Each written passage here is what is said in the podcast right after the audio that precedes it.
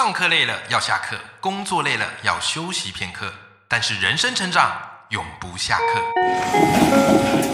嗨，欢迎来到 Life 不下课，我是欧阳立中，每天陪你学习练功，一起玩出你我的理想生活。Hello，各位听众朋友，大家好，我是王立中，欢迎收听 Life 不下课，每天一集不下课，别人休息你上进，累积你的复利成长。今天这一集非常非常特别哦，因为收听我节目的听众朋友，我发现大部分都已经是为人父母了，对不对？那为人父母，各位你会发现啊，以前只要照顾好自己就够了，可现在，哇塞，你都要优先照顾孩子。我想起我家孩子刚出生的时候，哇塞，简直是每一个晚上我们都很难好好的睡过夜，对不对？啊，孩子一个咳嗽，孩子一个怎么样，哇，你翻来覆去，辗转难眠呐，又或者。这个小朋友吃饭的时候，我们要喂他吃，通常都怎么样？要先把他们喂吃饱了，然后我们自己也饱了，也没有胃口了 哦。所以我发现，真的当父母哦不容易啊，很辛苦。但今天这一集我们很特别，我们邀请到的这一对来宾啊，他们是一对夫妻，那他们呢都是职能治疗师，那他们最近写了一本新书，叫做《好好生活》哇。这本书啊，我自己看完之后。获得很大的疗愈，为什么呢？来，我们先欢迎我们今天的来宾欧弟丽丽，还有胡须张老师。Hello，你们好。嗨，大家好。哎，丽丽，我们很熟了。丽丽，因为之前我有去你的节目，对不对？来跟我们赖粉分享一下你的节目名称叫做。嗨，大家好，我的节目名称是治疗师妈妈冷小伟。冷小伟啊，听他这个就知道他不是一个太正经的人。但 我觉得不正经有不正经的好，就是养小孩已经很累了，哎，要让自己轻松一点，要让自己轻松一点，好吧？胡须章，我们今天算是第一次见面，哎，是是。我在读你的书，我就已经很好奇了，是你是因为很喜欢吃卤肉饭，是不是？为什么叫胡须章？大家都会这样问。好了，当然是因为我自己就留着胡子嘛，对。又姓张这样，那我自己觉得胡须章他也是在台湾把卤肉饭推到一个 哎不一样的高度的一个一个一个商家这样。然后我是觉得职能治疗或许我会期待啦，自己可以把职能治疗可以带到这样的一个位置这样子。哦，很会掰，没有这个想很久。可你这样子是不是你的人设就一定要有这个胡子？对，所以之前有人问说你有没有想过要剃掉？对啊，对我也好久没看过自己剃掉胡子的样子。丽丽，你有看过胡须章没胡子的样子吗？有啊，有有，我私下再给你看那个没胡子的 样子。可以可以可以。大家想看的话，我就放在那个节目播出之后的那个留言 留言里面，是不是 OK OK？哎，这真的会让我有点好奇，就是我自己都好久没看到了。OK 啊，好，跟我们赖粉们分享一下，就是这个 OT 丽丽跟胡须章他们最近出了这本新书，叫做《好好生活》。这本书乍看之下好。像就是告诉你说，哎，要怎么样生活？但是我发现它其实是一个育儿教养的书，嗯，对不对？可我在读你们的书的时候，我发现很棒的一点，就是因为有时候我会去看一些亲子沟通啊，或是育儿教养，读完之后我都觉得压力很大，嗯啊，我都觉得，哦天哪，他们怎么有办法做到这样？我做不到啊。可读完你们的书之后，我突然发现如释重负，非常神奇，因为是不正经的人写的，对，不是啦。可是里面又有一些很多的一些方法跟理论啊，是可以帮助到我们的这个父母朋友的。好，所以今天一开始呢，我想先请教这个丽丽哈，就是你们这本新书其实是一个教养书，哎，可是你们书名很有意思哦，说好好生活。嗯，通常教养书取书名的方法就是什么叉叉叉教养法，嗯。啊叉叉叉沟通法。对不对？对。哎，可是我发现你们很着重在生活这一块。嗯。哎，这个书名取的原因是什么？跟我们分享一下吧。因为其实教养啊，就是我们生活样貌的展现。是。对，我们不太可能说生了小孩，我们要用什么样的方式去教养孩子？嗯。最容易。执行的方式就是回归到我们本来的生活样貌。我们不太可能说，我们每天吃麦当劳、吃肯德基，结果小孩要吃无油、有机，不不那种那种生活，对吧？说到我心里了，这样，每次吃麦当劳都很有罪恶感。可是你在吃，小孩也想吃薯条，那薯条给他一根，我都很有罪恶感。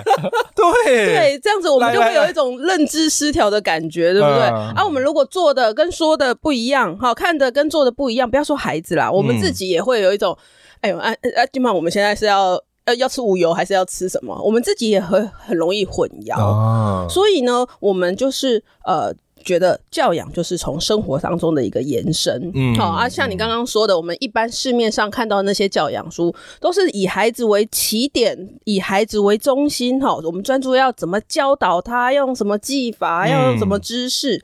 可是，其实一个成功的教养啊，我们是要从我们自己。能够好好生活，开始出发。对，好，我自己生小孩啊之后，我就请了一年育婴留停。嗯，好，但是实在是因为我太挑剔了，就是 觉得 要找要找保姆，要找托婴，哈哦，可能过不了我自己这一关。哈，可是呢。就是因为这种迷之自信，你知道吗？我就说，哎，我职能治疗师呢，我怎么会不会带小孩？这种迷之自信、盲目的骄傲，这是一个专业病，对不对？专业病。对，哎，我我有点好奇，你们职能治疗师，呃，工作的业务范围有包含？教养孩子这一块嘛，我们有精神科，我们有儿童领域，对。哦，我们是一个各种都有，我们生活大小事都是我们在包的。哦。原来如此，原来如此，对，所以我们就觉得，哎，这个我学过啊，那个小孩发展的我。对吧？就换你育婴留停怎么样？那一年带起来怎么样？结果呢，就是这种盲目的骄傲，对，让我看不清楚。说，哎，原来我自己其实情绪上面，我自己的情绪哦，我自己的情绪跟我自己的行为，其实已经在改变了。嗯，什么叫做在改变？哈，就是我情绪变得很不好。嗯，哎，我归刚的是家徒四壁，不是家徒四壁，是你。一整天带小孩，一整天下来，你没有跟任何真人讲话，你就是跟那个生物 在那边嘀嘀咕咕、嘀嘀咕咕，对不对？讲不出一句有意义的话来，对不对？那那个时候其实就是陷入一个情绪其实比较低的状况。嗯，可是我不知道啊，这个就是真的是专业病。你就会觉得说，哎，我小孩带的很好，可是我忽略了我自己。没错。嘿，然后呢，我很夸张，我大概四点半。对我四点半就会开始盘点我自己一整天做了些什么事情啊？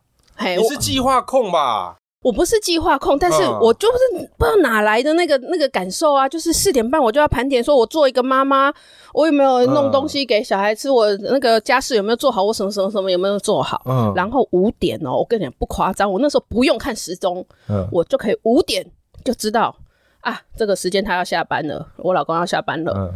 好，然后就开始计时，有的时候还会看那个 Google 那个那个 Google 地图，不是会那个预估车程嘛？嗯，然后就来看那个车程有没有堵车这样子。然后他如果超过那个时间，嗯，没有回到家，我就开始摆臭脸。门一打开，我就说。你是不知道你们双河那边在弄捷运，是不是会堵车？你这玩五分钟出来，你就是会玩半个小时。你有没有当爸爸的自觉啊？你有没有担担任一个那个什么家庭责任的感觉啊？这样，那你那时候胡须让你那时候压力应该很大吧？有啊，就是每天回家就是啊，打开门就是要看臭脸的。因为我发现后来你们在书里有讨论到这一块，就是你有丽丽她没有自觉自己有这样一个情绪的转变，可是你有发现她的改变，所以后来你有带她去做什么事情吗？后来那就是因为她就。太太夸张了，我觉得那已经太严重了。然后后来有一次我回去之后话，我就直接把他叫过来，我跟他说：“来，就是你今天状况真的太，你真的太累了。我觉得你今天状况很多了，那你就出门去，嗯，去走一走，随便你要去哪里都可以。然后结果呢，他跟我说什么？他说你不要用对病人那一套来对我。糟糕，这就是夫妻同一个职业的麻烦。对我在我在我在彼此套路，对，他都掌握的超清楚，这样对。然后我就我说呃被发现好不管反正 我就把那个他桌上的手机拿起来啊，然后钥匙抓，就把它直接塞到他手里面，然后从背后把他推推推推出去，然后把门关起来。我真的是被推出家门，我真的是把他推出去哦，然后推出去，就只差没有把行李丢出去了。是，其实我觉得也蛮奇怪的，就是真的出去走一圈。然后回来之后，哎，看老公也比较顺眼，啊，小孩吐奶，对那个啊，就觉得反正那个吐奶就是那个床单换一换，那个洗衣机洗就好，也不用我洗，好像 everything fine 了这样子。哎，我觉得这个对我们赖粉们很有启发，对不对？好，尤其是就是家庭主妇啊，整天照顾孩子，那真的是非常心烦意乱。嗯，换一个环境，然后彼此提醒一下，哎，我觉得这个可以让生活变得更好。对对，对不对？那顺着这个话题，哎，胡局长，我就想要问你哦，因为像我们父母啊，大部分父母发现都会围绕着孩子转啊，然后像是哎没喂完孩子，自己不吃的，我老婆就这样。对不对？我在旁边都吃的很开心，我老婆才会，不好意思，好不好？这我自己自己这个好招认了哈。好，那不过你们在新书里面有提到一个我觉得蛮有意思的概念，就是你特别强调说，我们父母要先照顾好自己。哎，为什么呢？其实这个道理啊，就是说，因为我们如果没有先照顾好自己的话。那就没办法把自己的状态调整好嘛？对，那自己的状态没有调整好呢，我们就不可能把我们心心目中想要的那种教养的方式把它呈现出来。是对。那我们我我自己讲一个我们我自己的例子好了，就是以前就是在那个我们家小孩大概四岁左右的时候，那时候我们就家里面我有也是家里面那时候很忙啊，有很多事情。好，那后来我就是事情忙完之后，然后就很累啊，我要去喝个东西。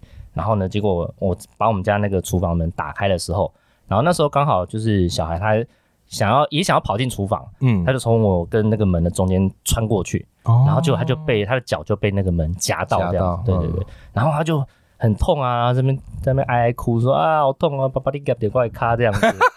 你小孩会讲台语？对对对，我是跟他讲台语这样子，这好可爱，好乡土哦。然后嘞，然后。然后我就想说啊，你又在那边，你又在那边给鬼给拐这样子。哎，小孩真的是这样，有时候都分不清楚到底真动还是假动。对对对，然后有时候你太夸张了吧，就是也没有真的怎么样。然后我看看脚，好像也没有怎么样啊。嗯，就想说你应该只是撞到而已，就没有在那边就没有在想说要管他这样子。嗯，我觉得还是去做我自己的事情。然后等到第二天我在上班的时候，然后就是在等电梯啊，然后。就是在那个大厅里面等电梯的时候，然后就听到有一个小孩就是在很远的地方，然后在那边哀哀叫这样。嗯，然后我听到那个声音之后，才突然想到说：“哎呦，对哦，昨天那个小孩被夹到，会不会怎样啊？会不会今天就肿起来啊？还是怎么了？这样就那时候才等到自己真的有睡一觉，然后有醒来，只要比较精神好之后，才开始去思考这些问题。这样子，对，要不然之前其实对啊，我想说怎么会差那么多？我昨天还在那边觉得他在 gay 咕 gay 拐，然后今天就觉得说啊他。会不会怎么样？这样对，所以其实真的就是在我们自己的状态有没有处理好，我们自己状态好了之后，自然就可以帮小孩，就是呃考虑到比较多他的情况，考虑到呃比较全面，不会就是很偏颇的，或者是说就是呃心里面就觉得下就是有一个判断说啊你就是怎么样而已啦，这样子。嗯，了解。你知道这让我想到什么？我之前带我女儿读一个绘本，叫做《小坡去哪了》。哦，那本你们有听过吗？有，就是一狗，然后狗妈妈，然后要去翻找，对不对？对。那里面我一开始看到就是小，那妈妈就说小坡去哪了？晚餐时间到了。嗯。然后我就抓到那个小坡妈妈的那个碗已经一空了。啊，也就是他已经先吃饱了，发现小坡还没吃，还厨房说：“哎哎，这妈妈怎么先把这个饭给吃完了？” 啊，可是我看完就会说：“哦，理解了，理解了。有时候先照顾好自己啦，对对不对？就你没照顾好自己那个情绪或那个体力状况，对小朋友可能也比较难去察觉，然后很容易生气，没错，对不对？好，那讲到这里呢，我就想问丽丽啊，就是丽丽，其实听到这里，我们的赖粉们，我相信都很有共鸣。好吧，大家想，哎呀，这个教养终于可以没有那么有压力，可以回过头来好照顾我们自己。嗯，那不过接下来我就是好奇的是，那我们要如何去做到照顾自己呢？嗯，我提供三个步骤。哎，来了，第一个步骤是要做到自我觉察。哦，第二个步骤呢，就是检视需求。自我觉察，然后再检视需求。对，OK，然后再来第三步才是进行调整。进行调整，有没有办法给我们实际举例一下？我这样子说好了，自我觉察就是要觉察到自己需要被照顾。嗯，好，我跟你说这件事情超级难，为什么超级难？因为很多人就会强硬着盯着说我没事。对不对？这个很很多父母都是还蛮坚强的，对，很坚强，对不对？那我来讲一个我自己的例子。我在讲座里面哈，或在演讲里面，我很少去讲那个睡眠的这件事情。嗯，因为睡眠哈，陪孩子睡的这件事情，对我来说一直都是很吃力的事情。嗯，我第一次在这边公开，对，爆料。对我们 家的睡眠仪式是这样：然后洗完澡哈，然后我们就共读，然后就灯关暗暗，然后就准。准备睡觉这样子，牵牵手睡觉。那要牵牵手睡觉，说哦，那个出头就追，哦，要喝水啦，头发痛啦，什么痛啦，都要来啊，这样子。哦，然后我就真的会觉得生气，因为我们现在你看我嘛，就是上班嘛，然后还要写文章嘛，然后其实很多事情我等着是我要等你睡着，我要开始写，对不对？我要开始写文章，要不然那个啊家事什么的，对不对？对。然后他。超过一个界限之后，我就会觉得开始不耐烦。嗯，然后不耐烦呢，我又不能吼他，因为如果吼的话，大家情绪又上来了嘛，对不对？所以我就为了要让我的注意力不要一直放在那个小孩的那个身上的时候呢，我就做什么？我就开始看手机啊！哎，我想说，哎，我看看手机，我这样我比较不容易，对不对？对对，转移一下注意力嘛，注意力这样生气。结果呢，最后哈，我发现我这样还是更累。我想说，我以为我先来休闲了，嗯，我先来休息了，我会不会这样感受会比较好？结果没有呢，我这个陪睡呢，就反而没有放松到。反而更累，陪小孩，小孩睡着之后，我反而更累。然后后面要写文章，要干嘛的，反而没有办法做。没错，对。那这个呢，就是我没有觉察到我自己，其实应该要休息。这个时候陪睡，我已经陪到很急的时候，我干脆就应该要休息了。嗯，我要去觉察到说，其实我现在很累了。没错，我应该，我通常都在陪睡的时候很容易。哎，情绪很激动，嗯，哦，很不爽，嗯，所以其实呢，我们透过哎，我们事后的这个检讨，发现自己很累了，嗯，然后呢，就可以觉察到说，哎，我通常在这个时间点很容易累，那我就应该要做一个真正的休息，比如说闭上眼睛，真的放空，如果要睡了就睡了，这样子，嗯，对啊。后来你有做什么调整吗？所以呢，我后来呢，就干脆陪小孩睡的时候，我就手机也就收起来。哦，我就手机也就收起来，我就是专心陪他睡，然后我就开始做那个那个数呼吸，我的我我们的我们的那个四五七的那个数字，对，书里有教，对的那个数呼吸，我觉得那招还蛮好用的，对，就让自己整个呼吸状况啊，都整个都稳定下来之后，那小孩睡不睡？小孩感受到你那个很平静的状况之后。哎，他也容易睡。然后我如果真的累了，我就真的休息，然后就这样睡着的一个状况。啊，没做的事情怎么办？没关系啊，就礼拜就是隔天早上早一点起来，我就早一点起来做。哎，这也是很棒的调整方法。我们就干脆就是调整了这个作息。哎，我觉得这个方法很适合我们赖粉们，可以去稍微调整一下，嗯对不对？好，不要有一个很固定的，然后就觉得一定要怎么样。没错，我觉得你们书里我看到一个很重要的核心，就是要懂得变通。哎，对对对，对不对？你当父母的，你不懂得变通，到最后只是累垮自己，然后孩子也觉得怎么老爸老妈整天都在生气。没错，那个亲子关系有时候就不见得是很好的，对不对？没错。好，我们今天邀请到的是欧 T 丽丽和胡须章老师啊，他们是。职能治疗师，那他们最近出了一本跟教养有关的书，叫做《好好生活》。